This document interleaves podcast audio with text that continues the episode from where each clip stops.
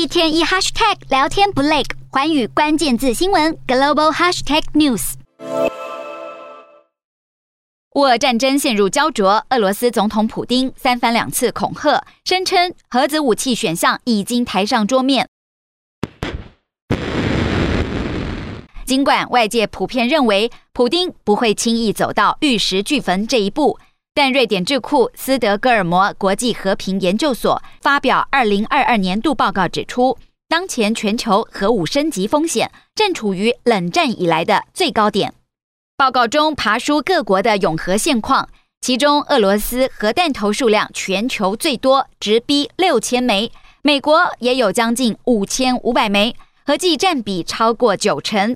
中国大陆以悬殊的三百五十枚排名第三。法国将近三百枚，英国两百多枚，巴基斯坦、印度跟以色列紧追在后。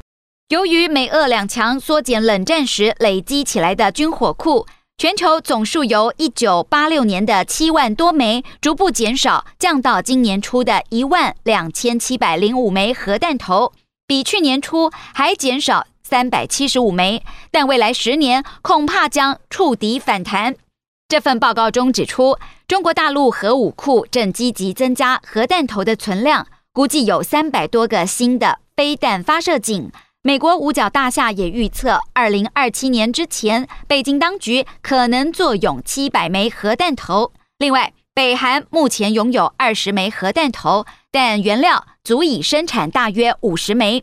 And now suddenly we're we're seeing this reverse, right? Where a lot of different countries, right, not not just, you know, countries like Russia, but increasingly, you know, we're seeing China, India, Pakistan, North Korea, also now as of as of this year, the United Kingdom, right? Suddenly kind of changing course and and quite dramatically increasing the sizes of their nuclear stockpiles. 报告中警告，包括乌俄战争在内的国际冲突升温，导致全球紧张局势正在恶化。